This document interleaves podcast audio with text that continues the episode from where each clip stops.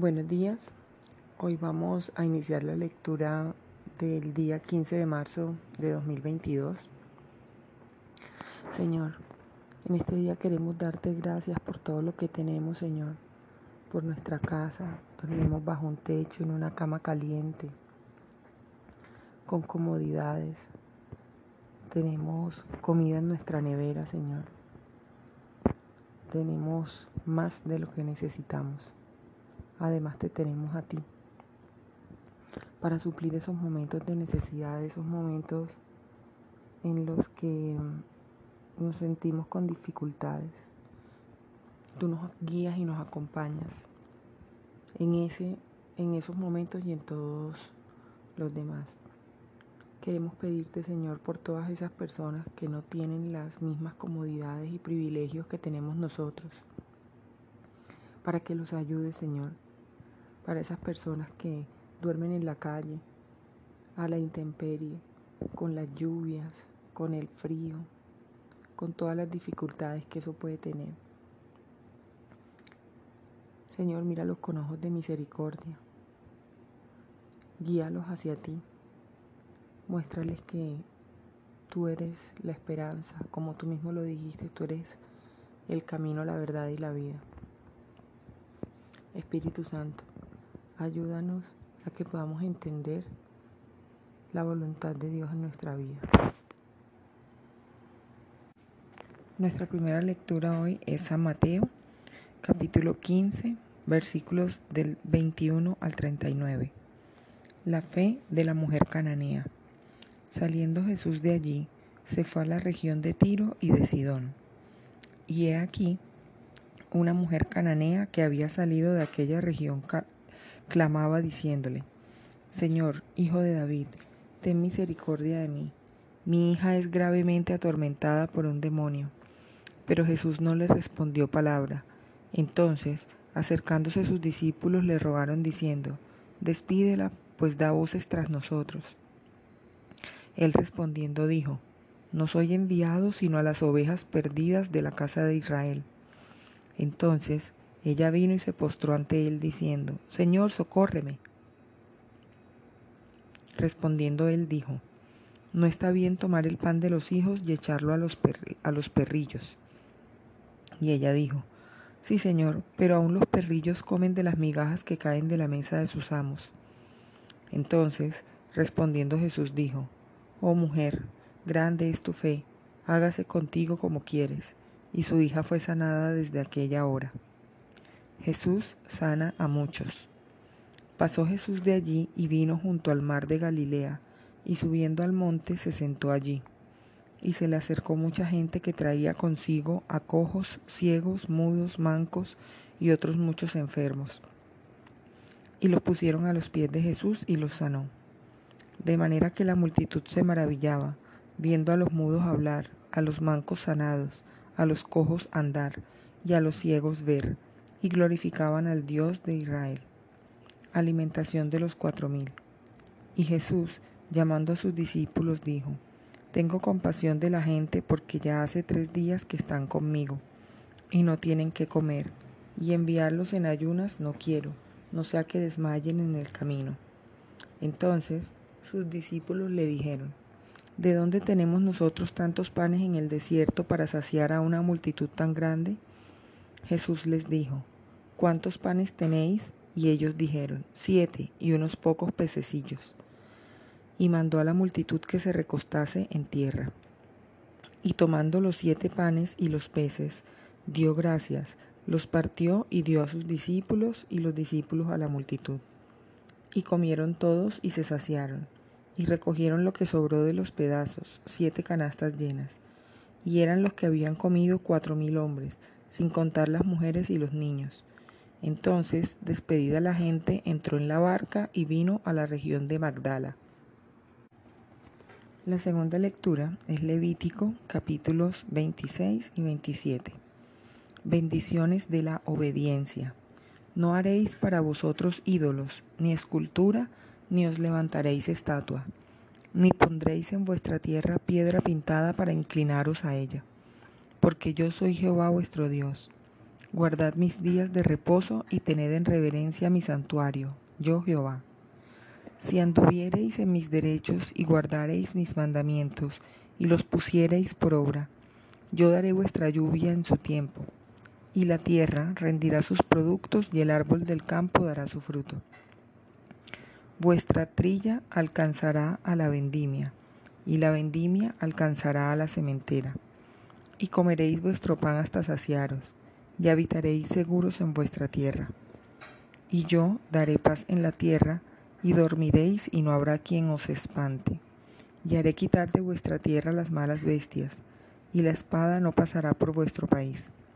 Y perseguiréis a vuestros enemigos, y caerán espada delante de vosotros Cinco de vosotros perseguirán a ciento, y ciento de vosotros perseguirán a diez mil, y vuestros enemigos caerán a filo de espada delante de vosotros.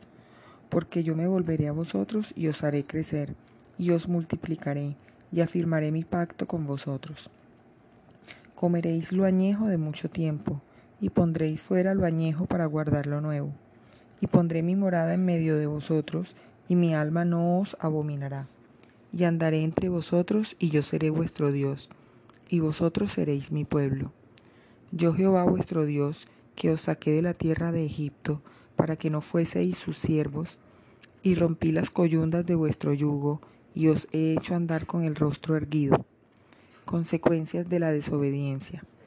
Pero si no me oyereis ni hiciereis todos estos mis mandamientos, y si desdeñareis mis decretos y vuestra alma menospreciare mis estatutos, no ejecutando todos mis mandamientos e invalidando mi pacto. Yo también haré con vosotros esto, enviaré sobre vosotros terror, extenuación y calentura, que consuman los ojos y atormenten el alma, y sembraréis en vano vuestra semilla, porque vuestros enemigos la comerán. Pondré mi rostro contra vosotros, y seréis heridos delante de vuestros enemigos, y los que os aborrecen se enseñorearán de vosotros y huiréis sin que haya quien os persiga. Y si aún con estas cosas no me oyereis, yo volveré a castigaros siete veces más por vuestros pecados, y quebrantaré la soberbia de vuestro orgullo, y haré vuestro cielo como hierro, y vuestra tierra como bronce. Vuestra fuerza se consumirá en vano, porque vuestra tierra no dará su producto, y los árboles de la tierra no darán su fruto. Si anduviereis conmigo en oposición y no me quisiereis oír, yo añadiré sobre vosotros siete veces más plagas según vuestros pecados. Enviaré también contra vosotros bestias fieras que os arrebaten vuestros hijos y destruyan vuestro ganado, y os reduzcan en número y vuestros caminos sean desiertos. Y si con estas cosas no fuereis corregidos, sino que anduviereis conmigo en oposición, yo también procederé en contra de vosotros, y os heriré aún siete veces por vuestros pecados. Traeré sobre vosotros espada vengadora, en vindicación del pacto, y si buscareis refugio en vuestras ciudades, yo enviaré pestilencia entre vosotros, y seréis entregados en mano del enemigo. Cuando yo os quebrante el sustento del pan, cocerán diez mujeres vuestro pan en un horno, y os devolverán vuestro pan por peso, y comeréis y no os saciaréis. Si aún con esto no me oyereis, sino que procediereis conmigo en oposición, yo procederé en contra de vosotros con ira, y os castigaré aún siete veces por vuestros pecados. Y comeréis la carne de vuestros hijos, y comeréis la carne de vuestras hijas. Destruiré vuestros lugares altos y derribaré vuestras imágenes, y pondré vuestros cuerpos muertos sobre los cuerpos muertos de vuestros ídolos, y mi alma os abominará. Haré desiertas vuestras ciudades y asolaré vuestros santuarios, y no oleré la fragancia de vuestro suave perfume. Asolaré también la tierra y se pasmarán por ello vuestros enemigos que en ella moren. Y a vosotros os esparciré entre las naciones, y desenvainaré espada en pos de vosotros, y vuestra tierra estará asolada, y desiertas vuestras ciudades. Entonces la tierra gozará sus días de reposo, todos los días que esté asolada, mientras vosotros estéis en la tierra de vuestros enemigos. La tierra descansará entonces y gozará sus días de reposo. Todo el tiempo que esté asolada descansará, por lo que no reposó en los días de reposo cuando habitabais en ella. Y a los que queden de vosotros infundiré en sus corazones tal cobardía en la tierra de sus enemigos, que el sonido de una hoja que se mueva los perseguirá, y huirán como ante la espada, y caerán sin que nadie los persiga. Tropezarán los unos con los otros como si huyeran ante la espada, aunque nadie los persiga, y no podréis resistir delante de vuestros enemigos. Y pereceréis entre las naciones, y la tierra de vuestros enemigos os consumirá. Y los que queden de vosotros decaerán en las tierras de vuestros enemigos por su iniquidad y por la iniquidad de sus padres decaerán con ellos. Y confesarán su iniquidad y la iniquidad de sus padres, por su prevaricación con que prevaricaron contra mí, y también porque anduvieron conmigo en oposición. Yo también habré andado en contra de ellos, y los habré hecho entrar en la tierra de sus enemigos, y entonces se humillará su corazón incircunciso y reconocerán su pecado. Entonces yo me acordaré de mi pacto con Jacob y asimismo de mi pacto con Isaac y también de mi pacto con Abraham me acordaré y haré memoria de la tierra. Pero la tierra será abandonada por ellos y gozará sus días de reposo, estando desierta a causa de ellos. Y entonces se someterán al castigo de sus iniquidades, por cuanto menospreciaron mis ordenanzas, y su alma tuvo fastidio de mis estatutos. Y aun con todo esto, estando ellos en tierra de sus enemigos, yo no los desecharé, ni los abominaré para consumirlos, invalidando mi pacto con ellos, porque yo Jehová soy su Dios. Antes me acordaré de ellos por el pacto antiguo, cuando los saqué de la tierra de Egipto a los ojos de las naciones, para ser su Dios, yo Jehová. Estos son los estatutos, ordenanzas y leyes que estableció Jehová entre sí y los hijos de Israel en el monte de Sinaí por mano de Moisés. Cosas consagradas a Dios. Habló Jehová a Moisés diciendo, Habla a los hijos de Israel y diles, cuando alguno hiciere especial voto a Jehová, según la estimación de las personas que se hayan de redimir, lo estimarás así. En cuanto al varón de veinte años hasta sesenta, lo estimarás en cincuenta ciclos de plata, según el ciclo del santuario. Y si fuere mujer, la estimarás en treinta ciclos y si fuere de cinco años hasta veinte, al varón lo estimarás en veinte ciclos y a la mujer en diez ciclos. Y si fuere de un mes hasta cinco años, entonces estimarás al varón en cinco ciclos de plata y a la mujer en tres ciclos de plata. Mas si fuere de sesenta años o más, al varón lo estimarás en quince ciclos y a la mujer en diez ciclos. Pero si fuere muy pobre para pagar tu estimación, entonces será llevado ante el sacerdote, quien fijará el precio conforme a la posibilidad del que hizo el voto. Le fijará precio el sacerdote. Y si fuere animal de los que se ofrece ofrenda a Jehová, todo lo que de los tales se diere Jehová será santo. No será cambiado ni trocado, bueno por malo ni malo por bueno. Y si se permutare un animal por otro, él y el dado en cambio de él serán sagrados. Si fuera algún animal inmundo del que no se ofrenda a Jehová, entonces el animal será puesto delante del sacerdote, y el sacerdote lo valorará, sea bueno o sea malo, conforme a la estimación del sacerdote, así será. Y si lo quisiere rescatar, añadirá sobre tu valuación la quinta parte. Cuando alguno dedicare a su casa, consagrándola a Jehová, la valorará el sacerdote, sea buena o sea mala. Según la valorará el sacerdote, así quedará.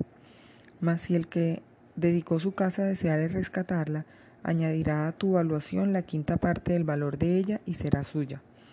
Si alguno dedicare de la tierra de su posesión a Jehová, tu estimación será conforme a su siembra.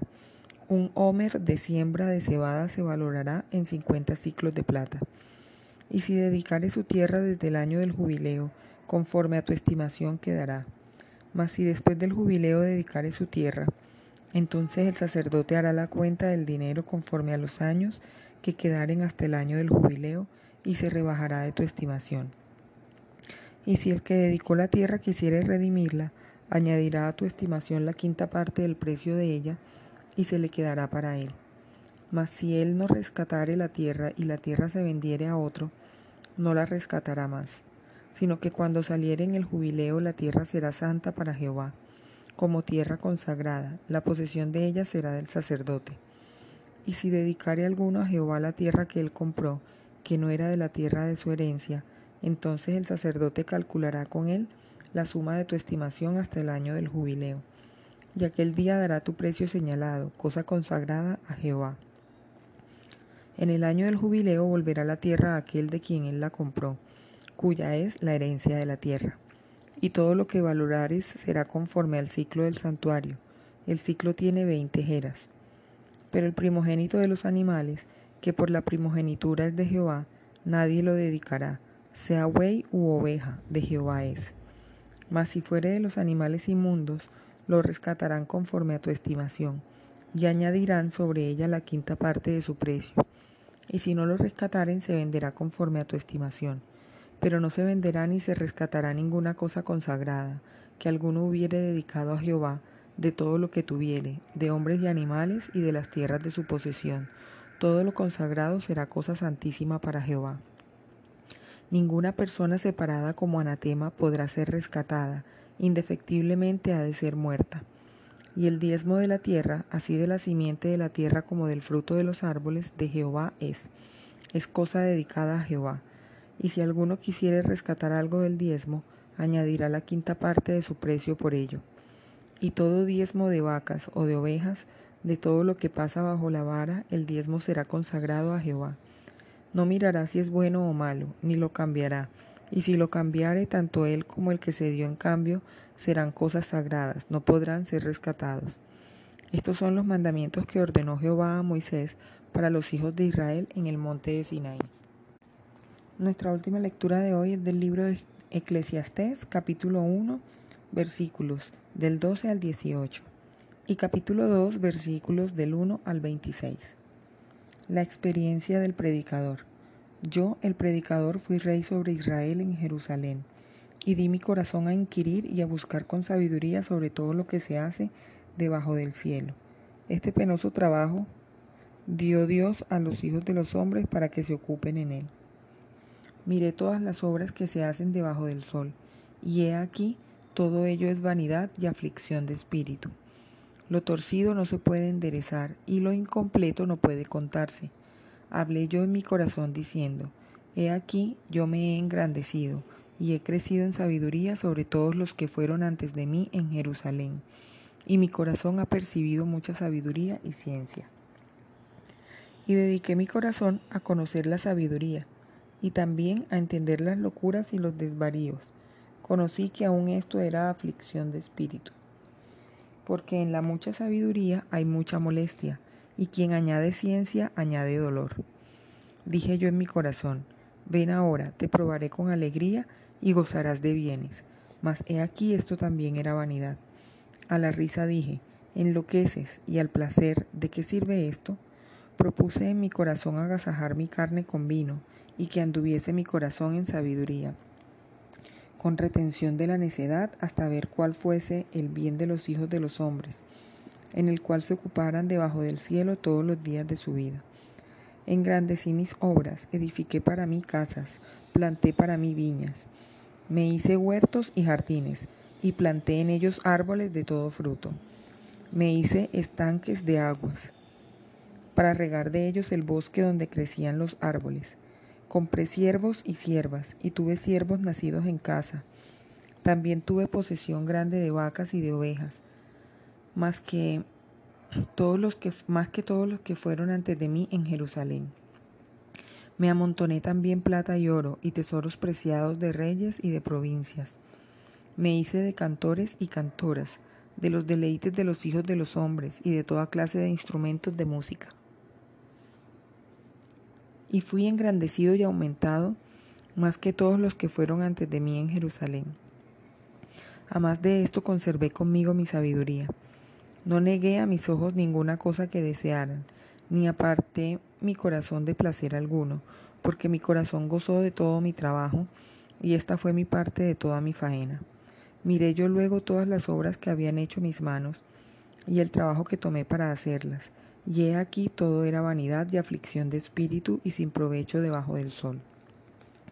Después volví yo a mirar para ver la sabiduría y los desvaríos y la necedad.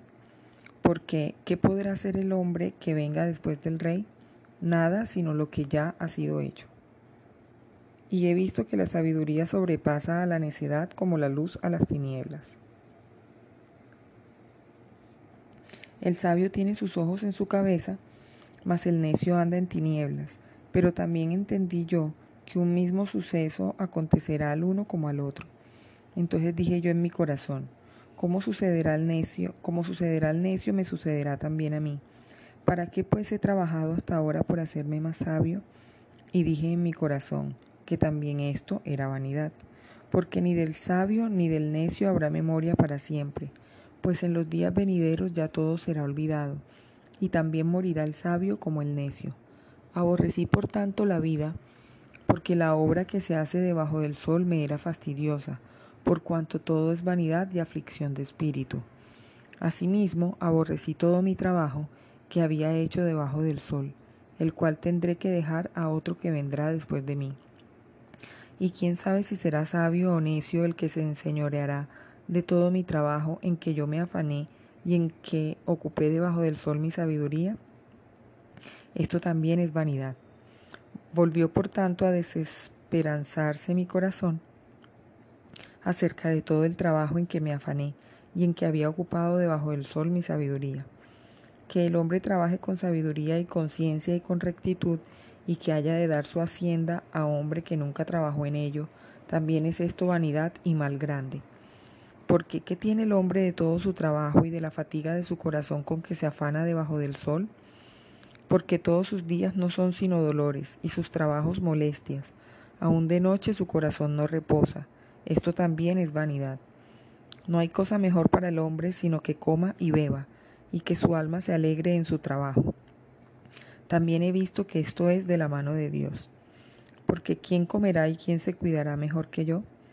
Porque al hombre que le agrada Dios le da sabiduría, ciencia y gozo. Mas al pecador da el trabajo de recoger y amontonar para darlo al que agrada a Dios. También esto es vanidad y aflicción de espíritu. Hasta aquí las lecturas de hoy. Bendecido día.